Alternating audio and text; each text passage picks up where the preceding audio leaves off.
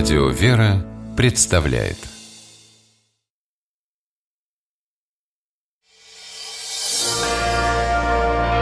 Прогулки по Москве. О видимом и сокровенном Здравствуйте, дорогие слушатели, меня зовут Алексей Пичугин. Мы отправляемся гулять по Москве. Гуляем вместе с Михаилом Хрущевым, преподавателем истории, москвоведом. Михаил, здравствуй. Здравствуй, Алексей. Идем в Архангельский переулок, прямо рядом с метро Чистые пруды, с самими чистыми прудами. А, выходим, выходим к памятнику Грибоедову а, собственно, к самим чистым прудам, и по чистопрудному бульвару идем в сторону прудов, в сторону улицы Покровка, и поворачиваем в первый переулок направо. Это и есть Архангельский.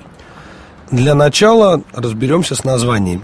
Вот одно из них с детства, как оно у меня запомнилось, так я его до сих пор называю телеграфным. В разные времена у переулка были разные названия. Так, например, в 17 веке он назывался Котельниковым, поскольку здесь была одна из московских слобод мастеров-котельников – также он назывался Гавриловым по церкви, а, Меншиковым по землевладельцам и Архангельским. То есть, смотри, Меньшикова башня по Меньшикову, Архангела Гаврила храм, Гавриловский.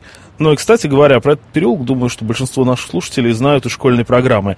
А, вернее, из наших слушателей э, возраста 35-25 э, лет, а, потому что, не знаю, как, что сейчас в школьной программе, но в свое время там был рассказик «Телеграфный переулок» с авторством Юрия Нагибина из книжки «Сполошенные звоны». Который вырос в этом районе, да, и часто его описывал. А, главный, самый интересный памятник этого переулка, общепринятый, известный, это Меншикова башня. Самая, как про нее говорили, а, Иван Великого невеста и так далее. Это одно из самых высоких строений Москвы XVIII века, даже самое высокое, выше Когда у него Ивана был. Великого была, да. История длинная. Когда-то это была церковь при Слободе Котельников. И упоминается она впервые в 1551 году, как церковь Архангела Гавриила. Но неизвестно, деревянная, каменная. А в 1650-е известно, что она перестроена снова была – 1680-е вроде как ее перестроили в камне, и увеличился у нее размер. И э, самая интересная страница у этой церкви, в истории этой церкви открывается в конце 17 века. Дело в том, что большой участок земли между Мясницкой улицей, Архангельским переулком и Чистыми прудами попал в собственность Меншикова. И сподвижник Петра Первого. Сподвижник ну, Петра Первого, Александра Даниловича Меншикова, да, который начинал с торговли подовыми пирогами. Огромный кусок Москвы ему достался, огромный кусок этого района. И на месте современного здания почтамта, который выходит на Мясницкую, была, собственно, усадьба Меншикова. А сам Меншиков, э, имеющийся церковь на участке Архангела Гавриила, обновил сначала в 1701 году, отремонтировал – а потом в 1704 году велел снести и на месте старой церкви возвести что-нибудь новое и небывалое. Занимались строительством архитектор Иван Зарубный, более-менее, ну, это точно известно, и некоторое время Доминика Трезини. А, в строительстве принимали участие многочисленные скульпторы, и художники, резчики по камню, и здание возводилось все выше и выше, очень интересной формы было, и общая высота его составила 84,3 метра. Ну, естественно, внимательный слушатель спросит, а почему 84,3? Чуть-чуть надо было выше сделать, чем колокольня Ивана Великого. Не, а почему именно 84,3? Почему такая неровная цифра? Почему? Ну, как вы думаете, Алексей? Ну, я уже предположил, что надо было сделать чуть-чуть выше, чем Меньшикова башня. На Ой, самом... простишь, чем колокольня Ивана Великого. На самом деле дело просто в том, что они мерили в саженях, а не в метрах. Их не угу. напрягало то, что количество такое неровное. А, вот в чем дело. В саженях, да, в саженях все ровно было. В конце концов, недолго она стояла, всего 15 лет, в том виде, в котором они ее да. сделали. Надо сказать, что э, церковь была действительно очень высокая, 84,3 метра, 0,3 метра выше, чем Ивана Великого, и верхняя часть церковной постройки была деревянной. То есть э, здание до определенного яруса было каменным, и каменные части по большей части сохранились, а верхняя часть была деревянной. Церковь строилась изначально в стиле, э, по типу под колоколы, и же под колоколы, то есть наверху должна была быть звонница, внизу, собственно, само храмовое помещение.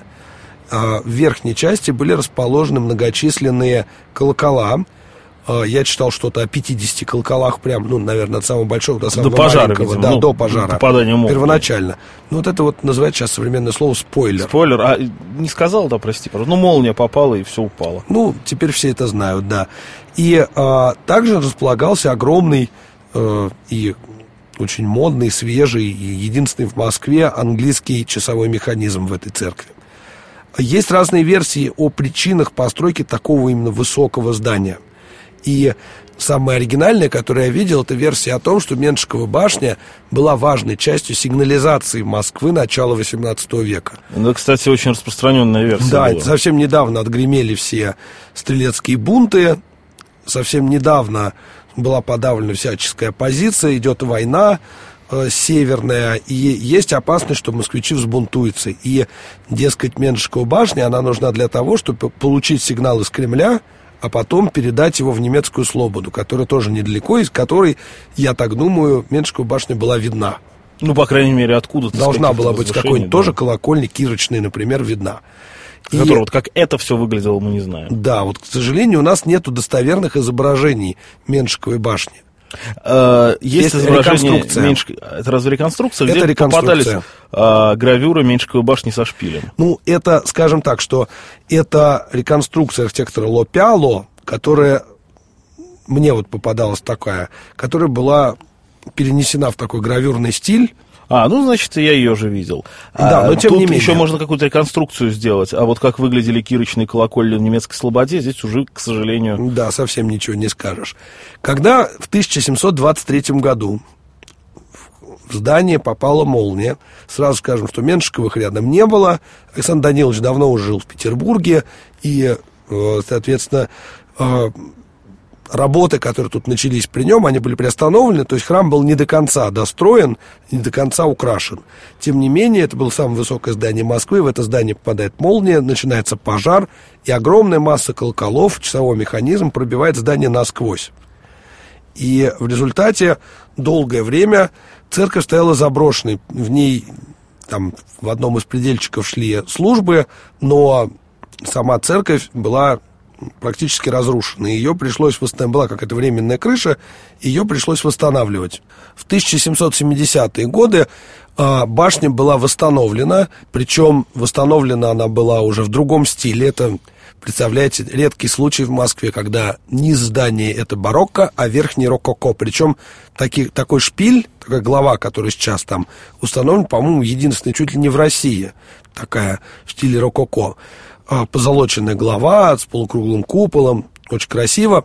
Ярусы звона, которые наверху были, были заложены кирпичом, в результате чего колокола уже, понятно, вешать там было нельзя. Были поставлены декоративные вазы, а когда-то на их месте стояли очень сложные скульптуры.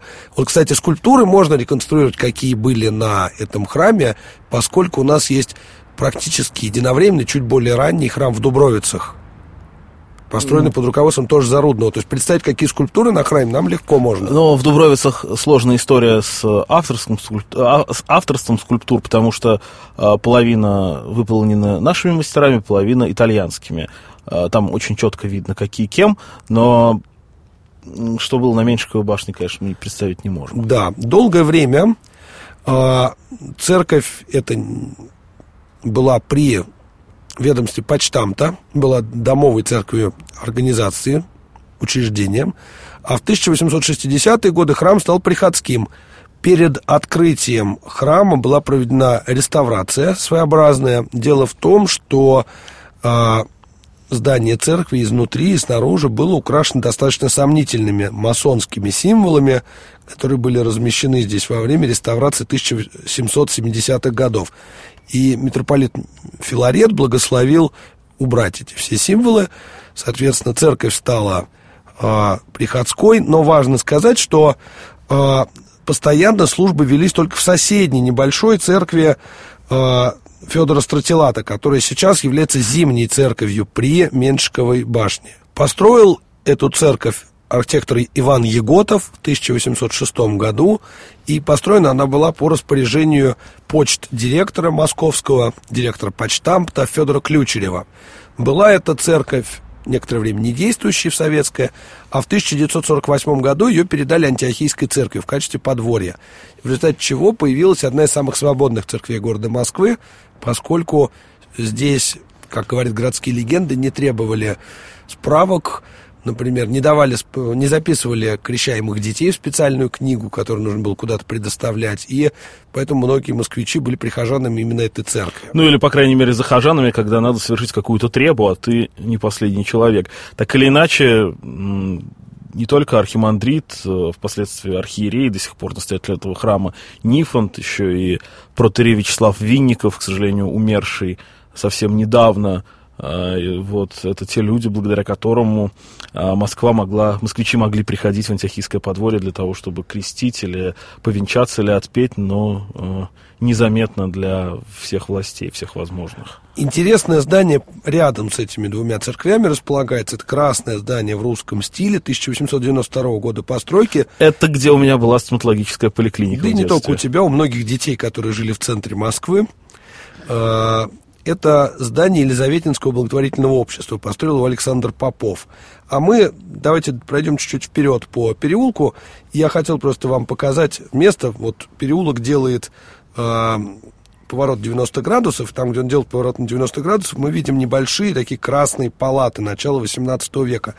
Сейчас это одна, это резиденция в Москве армянской Григорианской церкви, а за ней находится школьное здание. Вот на месте школьного здания стояла когда-то армянская церковь Сурбхач или Крестовоздвиженская, которая была построена во второй половине XVIII века, а в 1939 году ее снесли.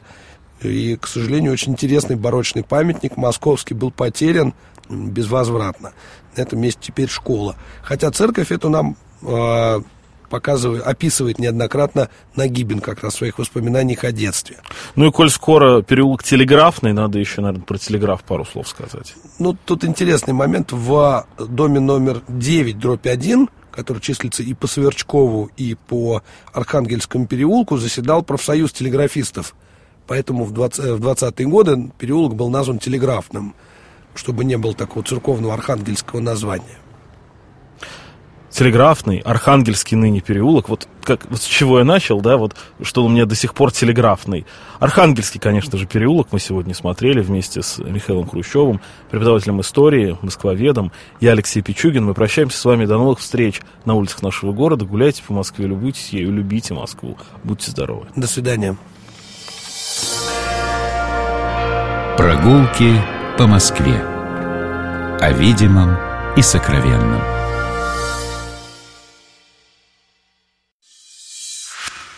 Программа «Прогулки по Москве» произведена при поддержке Комитета общественных связей правительства Москвы.